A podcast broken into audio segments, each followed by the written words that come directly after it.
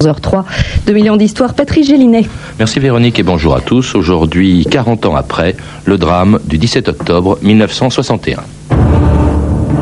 Peuple français, tu as tout vu. Tu as vu notre sang couler. Tu as vu la police assommer les manifestants et les jeter dans la Seine. Peuple français, tu as tout vu. Et maintenant, vas-tu parler? Et maintenant, vas-tu te taire Kateb Yassine.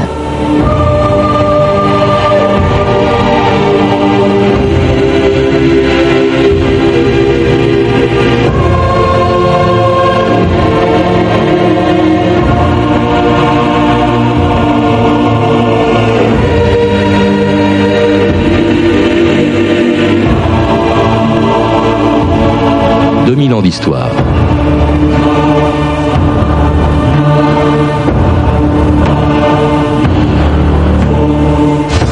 C'était il y a 40 ans, jour pour jour, le 17 octobre 1961, à la fin de la guerre d'Algérie, dont on oublie souvent qu'elle s'est aussi déroulée en France. Ce soir-là, plus de 30 000 Algériens vivant en région parisienne participaient à une manifestation du FLN pour protester contre le couvre-feu décrété par le préfet de police, Maurice Papon. Une décision scandaleuse puisqu'elle ne visait, je cite, que des Français musulmans qu'on ne pouvait bien entendu reconnaître qu'à la couleur de leur peau. Bravant le couvre-feu, ils étaient donc des milliers ce soir-là dans les rues, sans savoir que beaucoup d'entre eux allaient mourir dans ce qui fut la manifestation la plus sanglante de l'histoire de Paris depuis la commune de 1871. Un drame occulté pendant des années et dont il ne reste que de très rares archives sonores. Écoutez cet extrait du film de Daniel Kupferstein qui sera diffusé ce soir sur la chaîne thématique Histoire. Les CRS viennent de canaliser la manifestation. J'aperçois un musulman qui est allongé par terre dans une voiture. Les CRS tiennent des matraques et tiennent leurs fusils par leurs canons et frappent. Mais on dit qu'il y a eu des coups de feu qui ont été tirés. Oui, oui, oui, ça c'est vrai. Dans, dans l'immeuble. Alors pas dans l'immeuble, mais à côté, là, là, oui, oui, partout, c'est Qui cassé. a là. tiré? Ah, ça, ça, je ne peux pas vous dire qui a tiré les premiers. Euh, Je n'ai pas vu de musulmans armés, mais enfin j'ai entendu, j'ai j'ai vu des gens qui tombaient et, et j'ai vu des coups de feu éclater. Jean-Luc Kennedy, bonjour. Bonjour. C'était il y a 40 ans, un drame dont on parle beaucoup aujourd'hui, mais qui a été occulté très longtemps, jusqu'en 91, date de la parution de votre livre, La bataille de Paris, qui vient d'être réédité chez Point Seuil, et pour lequel je me souviens vous avoir reçu euh, à l'époque dans l'émission L'Histoire en direct de, de France Culture. À l'époque, 30 ans après, hein, c'était en 91, il n'y avait pas grand monde pour parler encore du 17 octobre euh, 91. Pourquoi? Est-ce que c'est parce qu'on manquait d'archives, ou est-ce que c'est parce qu'on remuait des souvenirs douloureux, douloureux pour tout le monde, et pas seulement bien sûr pour les Algériens de Paris Non, je crois que fondamentalement, c'est parce qu'officiellement, euh, c'était euh, nié. Hein.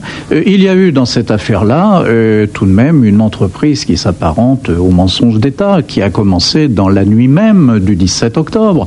Et dans la mesure où il y avait une négation, eh bien, il était tout de même extrêmement difficile d'établir les faits.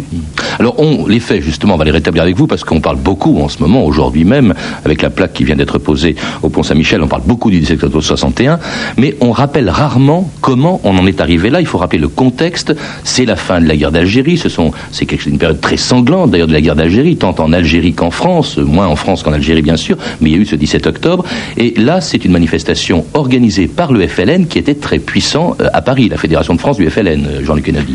Oui, la Fédération de France du FLN était effectivement euh, très très puissante en France, où vivaient euh, environ 300 000 Algériens, dont entre tr- 130 et 150 000 euh, à Paris, dans la banlieue parisienne. Il faut se rappeler qu'il y avait encore à cette époque-là d'immenses bidonvilles, et cette Fédération de France, depuis disons 1957-58, eh bien encadrait euh, de près euh, ces Français musulmans d'Algérie, ces Algériens, et euh, chacun devait verser des cotisations au FLN. hein. Elle encadrait, il faut rappeler que cette communauté était elle-même divisée en France comme elle était en Algérie. Il y avait des partisans du MNA hein, qui étaient anti-FLN. Il y avait beaucoup de harkis aussi. hein. Il y avait des supplétifs euh, également dans la police euh, française euh, en France. Oui, alors il y a eu, il y a eu, c'est exact, un conflit sanglant entre deux mouvements nationalistes rivaux, le FLN, le Front de Libération Nationale, et le MNA, Mouvement National Algérien, dirigé par Messali Hadj. Et c'est un conflit qui a fait un nombre important de morts Et à Paris et en banlieue parisienne, à partir de 1958, c'est le FLN qui est, euh, qui est tout à fait dominant. Hein. Le, le MNA n'est plus qu'à l'état résiduel. Et puis a été créé en 1960 cette force auxiliaire de police, encadrée par des officiers français et placée sous les ordres de Maurice Papon. Donc beaucoup de règlements de compte aussi entre Algériens, que ce soit avant euh, ou peu de temps avant le, le 17 octobre. Beaucoup, alors très actifs le FLN aussi, parce que euh, surtout en cette période, euh, il pratiquait beaucoup d'attentats. Il y a eu beaucoup d'attentats contre des usines, mais aussi contre des policiers. hein. Je crois que vous citez le chiffre de 41 morts entre le 1er septembre et le 17 octobre 61. Ça fait presque un policier par jour. Euh, non, il y a eu, on, pour être exact, il y a eu 11 policiers tués de, de la fin août 1961 au début octobre. Hein, et durant toutes les années de la guerre d'Algérie, sur l'ensemble du territoire métropolitain, il y a eu environ 80 policiers tués. Euh, les chiffres hein, sont discutés, nous en parlerons aussi pour ce qui concerne le nombre de morts du 17 octobre, mais tous les historiens ne sont pas d'accord hein, sur le nombre de chiffres. En tout cas, des morts euh, policiers, il y en a eu. On écoute euh, France Inter, Jean Lanzy, le 2 octobre 1961. À 9h donc ce matin, trois terroristes se sont présentés au bureau d'assistance technique aux travailleurs musulmans algériens, qui est situé 8 rue du colonel Monteil. À peine entrés dans ce bureau, les trois Nord-Africains sortirent leurs revolvers et abattirent M. Perrache, officier de police. Continuant à tirer, les tueurs blessèrent alors un agent du bureau et un autre gardien de la paix.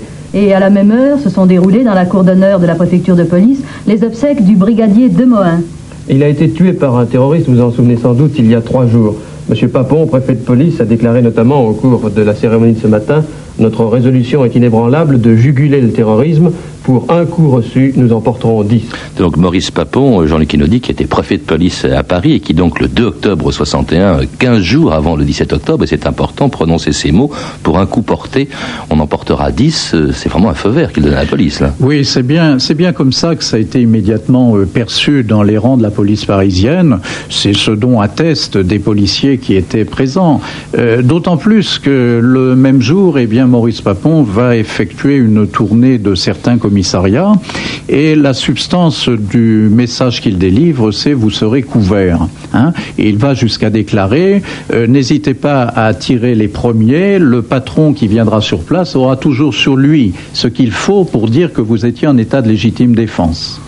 En tout cas, bon, bref, euh, c'est vrai que la police est à cran. Elle se sent couverte, entre guillemets, le mot a été prononcé par Papon, elle se sent couverte euh, dans ce qui va suivre. Et puis alors, quelques jours après, trois jours après euh, ces propos de Maurice Papon, euh, il y a un couvre-feu qui est décidé. Je le cite textuellement, il est conseillé de la façon la plus pressante aux travailleurs musulmans algériens de s'abstenir de circuler dans les nuits, la nuit pardon, dans les rues de Paris de 20h30 à 5h30 du matin. Alors ça paraît anodin, mais c'est vrai que ce texte, il est assez étonnant. Oui, alors vous remarquerez que dans ce communiqué officiel, on ne parle pas de couvre-feu. On dit il est vivement recommandé. Pourquoi? Parce que tout simplement, il s'agit d'une décision anticonstitutionnelle qui, si vous voulez, établit une discrimination à l'égard d'une partie de la population considérée comme française en fonction de son origine, l'Algérie, voire de sa religion, musulman. Alors, publiquement, on ne parle pas de couvre-feu, mais dans les circulaires internes de la préfecture de police, dans l'ordre du jour que Maurice Papon adresse aux policiers de la préfecture de police, là, on parle de couvre-feu. Et surtout, comment faire dans la pratique pour distinguer un Français musulman d'Algérie d'un Français métropolitain? Eh bien, c'est l'apparence physique. Alors ça se pratique depuis déjà bien longtemps. Euh, les rafles aux faciès, hein, euh, on court depuis euh, depuis des semaines, et donc ce couvre-feu, eh bien, va se pratiquer de cette manière. Alors c'est contre ce couvre-feu, Jean-Luc Kennedy, que le FLN décide d'organiser une manifestation pour mobiliser derrière lui des Algériens divisés. Vous le disiez, écoutez ce reportage réalisé quelques jours avant le 17 octobre à Paris. Est-ce qu'il est obligatoire de cotiser au FLN Oui. Qu'est-ce qui se passe si vous cotisez pas Je ne sais pas, euh, on est massacré. À votre avis, qu'est-ce que c'est que le FLN FLN, enfin, c'est mes frères. Le FLN, c'est- des Algériens. C'est des musulmans, c'est des Algériens. Si un dirigeant du FLN vous disait euh, Mohamed, ce soir tu vas aller dans la rue, tu vas manifester, qu'est-ce que vous faites Qu'est-ce que je vais faire Euh, Je vais y aller s'ils me disent. Et si vous n'y allez pas Hein Euh, Si je n'y allais pas, eh ben, ils, vont me, ils vont me tuer. Vous savez que dans toute manifestation, il risque d'y avoir des victimes. Est-ce que ça vous fait rien d'être parmi les victimes? C'est-à-dire, c'est pas, euh, ça, ça me fait quelque chose, mais si on se fait tuer, c'est pour notre droit. Alors on le voit, les Algériens de, de Paris sont, sont divisés, même vis-à-vis de la manifestation qui est prévue le 17 octobre, Jean-Luc Kennedy. Oui, je crois que malgré tout, il y avait un climat qui faisait qu'un grand nombre d'Algériens euh, voulaient protester contre la situation qui leur était faite. Ce couvre-feu rend- leur rendait la vie véritablement euh, impossible, infernale. Vous aviez à l'époque d'immenses bidonvilles à Nanterre où chaque jour il y avait des descentes de police, des descentes de supplétifs qui détruisaient les, les baraquements. hein. Et puis on retrouvait déjà des cadavres dans la Seine. Euh, le contexte est celui-là. Donc euh, je crois que massivement il y a eu une adhésion à cet appel à manifester. Ceci étant dit, c'était une obligation également. hein. Alors il y a eu combien de manifestants? Euh, D'abord, il faut rappeler que cette, ces manifestants n'étaient pas armés. hein. Absolument. Les, les directives et la préfecture de police en a été informée. Hein, euh, étaient que ces manifestations devaient être pacifiques. Absolument. Et à la sortie des bidonvilles, eh bien, les personnes étaient fouillées pour s'assurer qu'elles n'étaient pas détentrices de quelque objet qui puisse être considéré comme une arme. Bon. Alors, le nombre de manifestants est assez difficile à- à exprimer parce que finalement, seules quelques manifestations ont pu avoir lieu. Pour l'essentiel, il y a eu une chasse à l'homme qui s'est généralisée dans tout Paris et dans la banlieue parisienne. Il y a eu des manifestations de plusieurs milliers de personnes se dirigeant vers le pont de Neuilly, également sur les grands boulevards. Et sur les grands boulevards, entre la République et l'Opéra, il y a eu un cortège qui s'est déroulé de la manière la plus pacifique. Et c'est au retour de ce cortège que des CRS ont ouvert le feu. On écoute deux témoins algériens du 17 octobre 1961 que j'avais interviewés en 1991. Bon, euh, la manifestation a démarré. Et puis, euh, au bout de quelques mètres euh, d'ici, comme votre voiture un peu plus loin, on était dispersés violemment et on n'a pas pu arriver au pont. Dès qu'on m'a dit qu'il commençait à y avoir de la casse, c'est le mot qui a été employé au niveau du boulevard Poissonnière, où ça avait tiré, au pont de Beson, je suis sorti immédiatement pour voir ce qui se passait. Et j'ai assisté à quelque chose d'indescriptible. On ne peut pas raconter. J'ai vu des policiers déchaînés, frapper sur des femmes, des enfants, des vieillards. Ça a été une débauche de et j'ai vu cette foule admirable, sans une plainte, sans un mot, continuer à avancer. Alors, des témoignages comme ceux que, que l'on vient d'entendre, il y en a beaucoup, il y en a beaucoup dans vos livres, Jean-Luc Kennedy. Euh, il y en a eu beaucoup qui venaient même d'autres sources, de, de, de policiers par exemple, qui Oui, ont reconnu et de, et effectivement de la violence. journalistes qui ont été témoins de ce qui se passait. Qu'est-ce qui s'est passé justement? Comment expliquer une telle violence vis-à-vis de manifestants? On n'a jamais vu ça dans les rues de Paris. Euh, La police, euh, en 68, n'a jamais, ne s'est jamais comportée à ce point-là. Oui, écoutez, écoutez, c'est à resituer euh, dans le contexte de la guerre d'Algérie, hein, qui dure depuis 1954, avec tout ce que ça a pu produire comme euh, haine. Bon, et puis dans cette affaire-là, je crois qu'il y a euh, quelque chose qui s'appelle le racisme. Hein. Euh, cette façon de faire la chasse à des gens en fonction de leur apparence physique, ça a libéré eh ben, tout ce qu'il peut y avoir euh, de pire euh, en l'homme, fut-il fonctionnaire de police. Et je crois que c'est ce qui a été le moteur, finalement, de euh, ce qui s'est produit ce 17 octobre. Hein Parce que des gens jetés, si on, met, si on a mis aujourd'hui une plaque au pont Saint-Michel, c'est que beaucoup de témoins ont vu des gens qui étaient, des Mais Algériens oui, qui étaient mais lancés du haut du Mais, pont. mais Kennedy. précisément, dans cette affaire-là, on n'est plus dans quelque chose qui s'apparenterait à du maintien de l'ordre. Hein. et il n'y a pas eu d'affrontement, si vous voulez, entre des cortèges de manifestants venant se heurter violemment à des, euh, à des barrages de, police. Ce n'est pas ce qui s'est passé. Il y a eu, si vous voulez, le déchaînement d'une violence absolument unilatérale à ce moment-là, hein, vis-à-vis de manifestants et de non-manifestants. Ça a été une chasse systématique euh, en fonction de l'apparence physique. Et le bilan, vous savez, le lendemain, un seul policier n'a pas pu reprendre ce- son service officiellement. Alors le bilan, euh, si on écoute euh, la radio de, de l'époque, le bilan euh, est évidemment occulté euh, dans les journaux aussi bien qu'à la radio. On ne parle en tout cas que d'arrestation. Écoutez Jacqueline Baudrier, le 18 octobre 1961. 9260 musulmans algériens sont encore détenus dans les différents centres où ils ont été groupés. Le prétexte de ces manifestations, vous le connaissez, ce sont les récentes mesures prises par le ministre de l'Intérieur et le préfet de police. La majeure partie du Conseil des ministres de ce matin a été consacrée à la manifestation musulmane d'hier soir qui a causé une vive émotion dans tous les milieux. À l'Élysée, le ministre de l'Intérieur, M. Frey, a donc fait un exposé détaillé sur ces événements. Jean Lanzy. Eh bien, M. Frey a donné tout d'abord un chiffre. 30 000 Nord-Africains environ ont pris part à la manifestation d'hier soir. Il a ensuite annoncé une première mesure. Sur les 11 500 manifestants qui ont été appréhendés, 1500 seront rapatriés sous 48 heures et assignés à résidence dans leur droit d'origine. Alors arrestation, assignation à résidence, renvoi en Algérie, on parle de tout, mais on ne parle pas de mort, euh, Jean-Luc. Ah bah oui. Officiellement, dans la nuit du 17 au 18 octobre, on a re- re- reconnu deux morts. On en reconnaîtra euh, trois. Euh, en vérité, euh, le, le nombre de victimes est beaucoup plus important. Et dans les jours qui suivront, eh bien, on retrouvera un nombre important de, de cadavres. hein. Mais ce qu'il faut souligner, c'est que il y avait plusieurs milliers de personnes internées dans l'enceinte du Palais des Sports. Et dans cette enceinte du Palais des Sports où il y avait plus de 6000 Algériens, eh bien, les violences se sont poursuivies à froid. Et dans l'enceinte même du Palais des Sports, comme au stade de Coubertin, eh bien, il y a des gens qui ont été tués. Dans l'enceinte ça, de la préfecture de police, dites-vous aussi. Oui, dans la nuit du 17 au 18 octobre, absolument, dans la cour dite d'isolement de la préfecture de police. Bien. Donc, il va y avoir des victimes, non seulement le 17, le 18, mais jusqu'à la fin de la semaine. Il va y avoir des victimes euh, à la porte de Versailles, d'abord au Palais des Sports, puis dans des halls du Parc des Expositions, réquisitionnés par le préfet de police. Là, de- depuis des années, il y a une polémique sur le nombre des morts. Il va de soi que plus personne, plus aucun historien sérieux ne prend au sérieux justement les deux ou trois morts officiellement annoncés.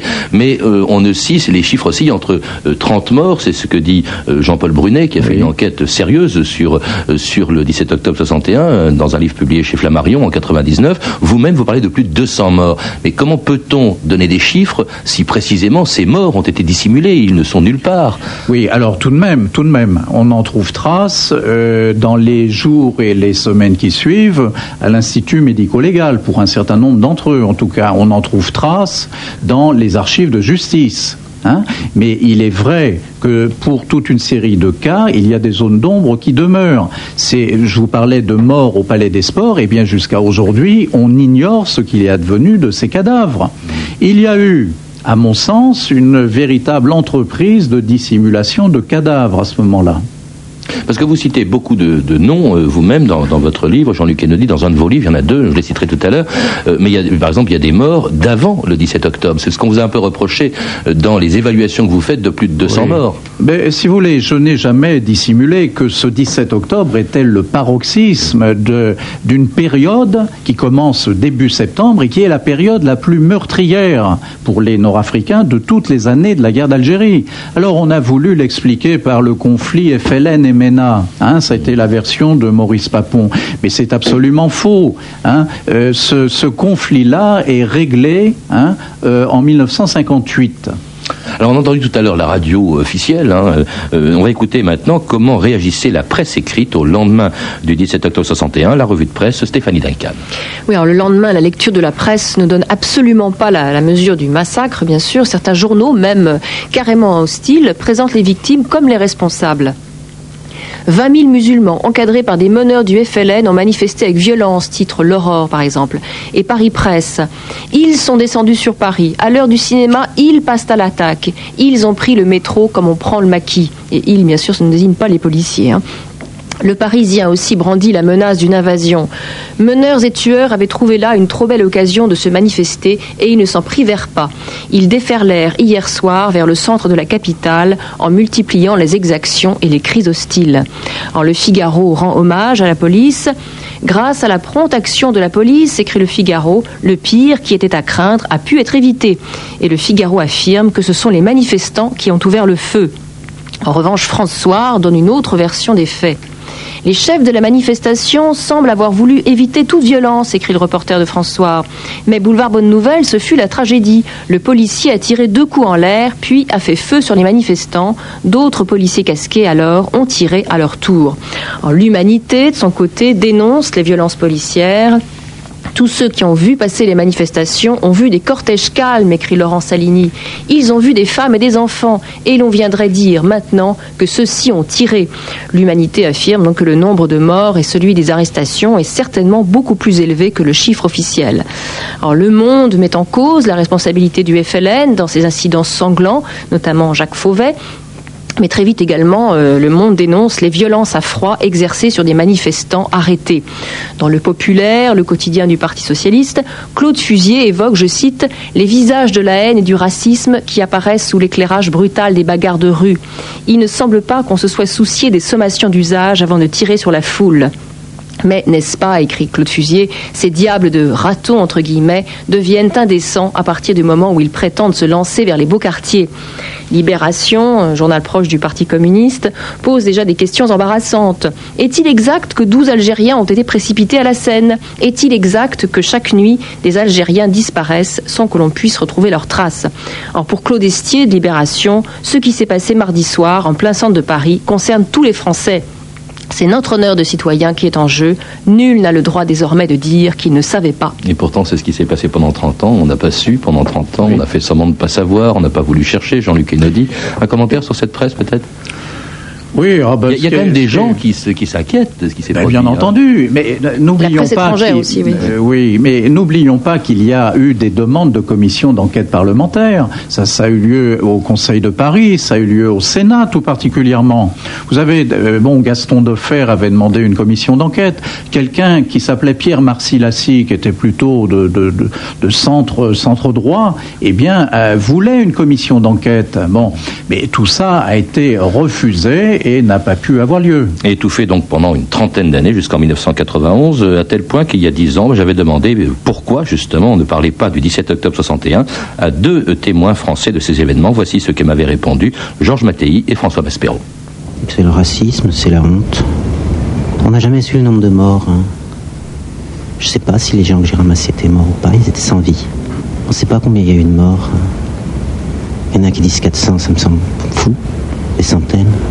On saura, vous croyez un jour Non, on ne saura jamais.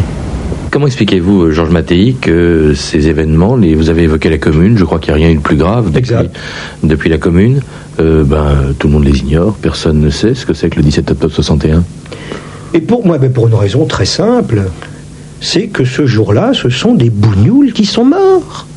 Bon, c'est, moi je dis, c'est la mort de 100 bougnoules. 100 bougnoules, ça ne compte pas. C'est ça la raison, euh, selon vous Ça, c'était Georges Mattei qui, qui est décédé l'an dernier. profondément, Georges Mattei avait raison. Malheureusement.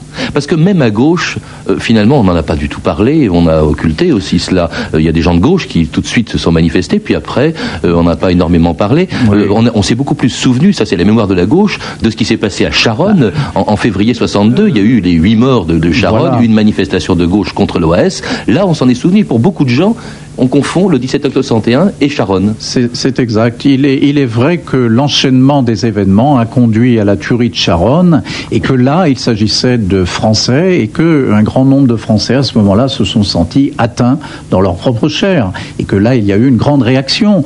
Et il est remarquable qu'aux obsèques des victimes de Charonne, eh bien, un seul orateur a évoqué les morts du 17 octobre. Et en l'occurrence, c'était le représentant de l'Union régionale des syndicats CFTC, hein, Robert Duvivier. Alors il y a eu quand même des, gens qui ont réagi immédiatement après, mais ils ont été censurés. Il y a eu un film de Panigel, euh, il y a eu un reportage en 81 de Armentria, il faut le rappeler, à la télévision, mais qui a été plutôt mal vu.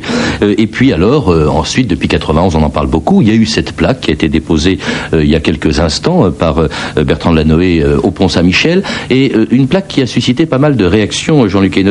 Euh, beaucoup disent, d'abord, c'est une mémoire tardive, hein, et puis c'est une mémoire sélective. C'est vrai que cette guerre, il faut le rappeler, a fait beaucoup de morts dans, dans tous les, les camps. Il y a eu les harkis massacrés, abandonnés en Algérie euh, après l'indépendance. Il y a eu les soldats français qui sont morts en Algérie. Euh, il y a eu les Algériens du FLN, beaucoup plus nombreux. Il y a eu les pieds noirs. hein, le 26 mars 62, il y a eu 50 d'entre eux qui ont été tués par, par l'armée française. Et puis il y a eu des centaines de pieds noirs également tués à Oran en juillet 62. C'est vrai qu'ils n'ont pas de plaque, ceux-là. Eh bien, écoutez, nous devons entrer dans le temps de l'histoire. Il faut que euh, toutes les victimes de cette guerre, eh bien, trouvent leur place dans l'histoire. Hein. 40 ans, euh, ce sont des faits qui ont eu lieu euh, il y a 40 ans. C'est, me semble-t-il, largement suffisant pour pouvoir maintenant commencer à regarder les choses en face. Et puis à lire ce- vos livres, Jean-Luc Kennedy, vous nous a rappelé, vous vous battez depuis des années pour qu'on se souvienne. Eh bien, en ce moment, on se souvient. Je rappelle d'abord les titres de trois de vos, livres qui viennent d'être publiés ou republiés.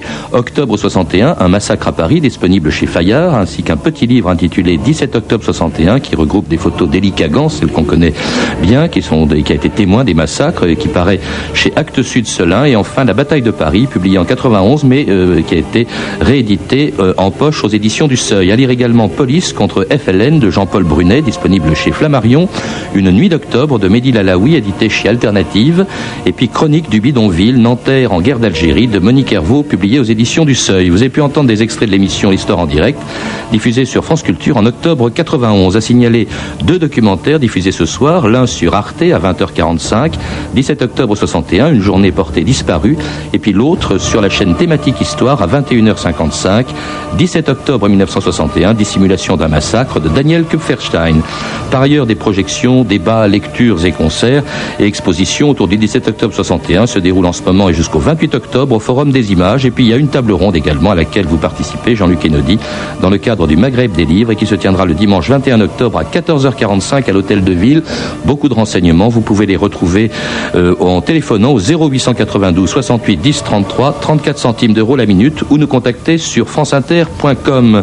Merci à Clotilde Thomas, Michel Bertin, Weinfeld et Virginie Bloch-Léné, Raïssa Blancoff et Stéphanie Duncan. C'était une réalisation de Anne Kobilac. C'était une émission de Patrice Gélinet. Demain, dans 2000 ans d'histoire, et comme tous les jeudis, un grand témoin, ce sera un Anglais qui a débarqué en Normandie le 6 juin 1944, Charles Grove. Mais tout de suite, à 14h30 sur France Inter, votre rendez-vous avec Chris.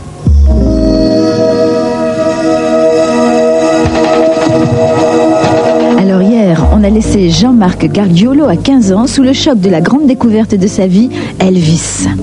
Manque de chance, la fatalité. Je découvre Elvis en juillet 60, alors qu'il est venu pour la dernière fois en janvier 60 à Paris. Ah non, c'est pas juste ça. Mais bon, je peux pas trop le regretter, parce que avec ce qui va suivre par la suite. Ce qui va suivre par la suite, c'est la folle aventure de quatre petits Français partant à la rencontre du King à Las Vegas. Portrait sensible aujourd'hui, Jean-Marc Gargiulo, président fondateur du fan club d'Elvis Presley.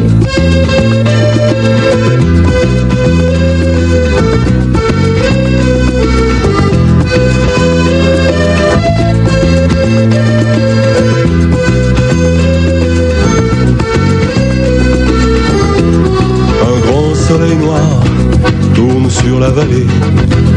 Cheminée muette, portail verrouillé, wagons immobiles, tours abandonnées, plus de flammes oranges dans le ciel mouillé. On dirait la nuit de vieux châteaux forts, bouffés par les ronces, le gel et la mort. Un grand vent glacial fait grincer les dents, monstre de métal qui va dérivant. Je voudrais travailler encore, travailler encore, forger l'acier rouge avec mes mains d'or, travailler encore, travailler encore, acier rouge et main d'or. J'ai passé ma vie là, dans ce laminoir, mes poumons en sang et mes colères noires. Horizon barré là, les soleils très rares, comme une tranchée rouge saignée sur l'espoir.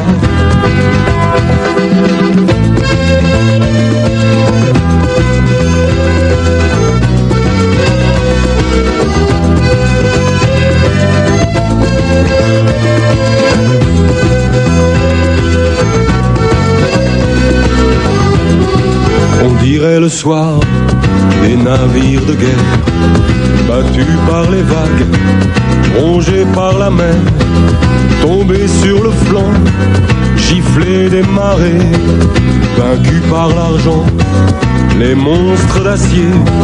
Je voudrais travailler encore, travailler encore, forger l'acier rouge avec mes mains d'or, travailler encore, travailler encore, acier rouge et mains d'or. Je peux plus exister là, je peux plus habiter là, je sers plus à rien, moi, y a plus rien à faire. Quand je fais plus rien, moi, je coûte moins cher que quand je travaillais, moi, d'après les experts. Je me tuais à produire pour gagner des clous. C'est moi qui délire ou qui devient fou. Je peux plus exister là, je peux plus habiter là, je sers plus à rien, moi, y a plus rien à faire. Je voudrais travailler encore, travailler encore, forger l'acier rouge avec mes mains d'or.